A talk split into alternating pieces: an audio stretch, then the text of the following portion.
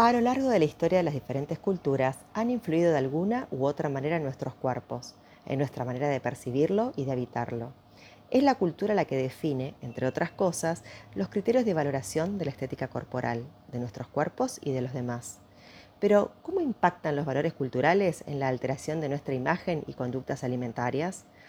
Soy Silvana Boneto, licenciada en Psicología, y grabo este audio porque entiendo que la educación es una importante herramienta para cuidar nuestra salud mental.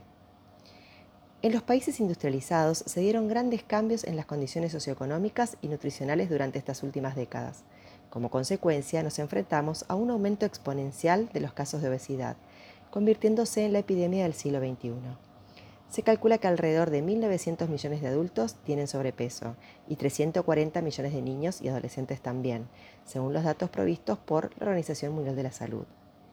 Paralelamente, vivimos en una sociedad que rinde un culto total al cuerpo, proponiendo estereotipos ligados a la delgadez, la juventud y la belleza, como condiciones necesarias para tener salud, bienestar y éxito en la vida. Esta situación de contradicción favorece el aumento de distintos desórdenes alimentarios, los más conocidos son la anorexia y la bulimia nerviosa, pero no son los únicos.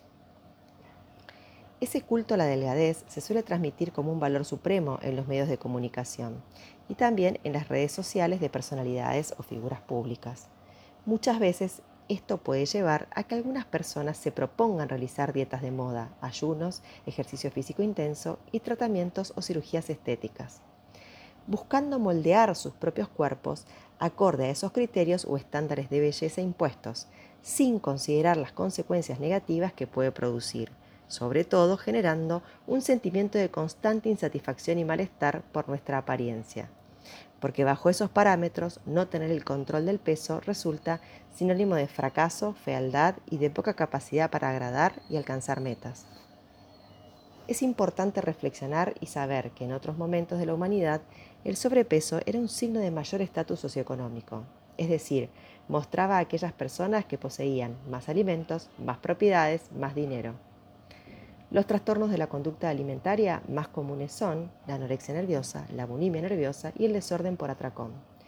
Todas se caracterizan por fijar excesivamente la atención en el peso, en la figura corporal y en la comida, causando conductas alimentarias que pueden ser muy peligrosas y tener un impacto considerable en la capacidad del cuerpo para obtener la nutrición que necesita, causando daños orgánicos y psicológicos, como lo son experimentar baja autoestima, alteraciones en el estado de ánimo, dificultades para lograr la autonomía, provocando malestar en el desempeño familiar, social, laboral y afectando nuestra calidad de vida en general.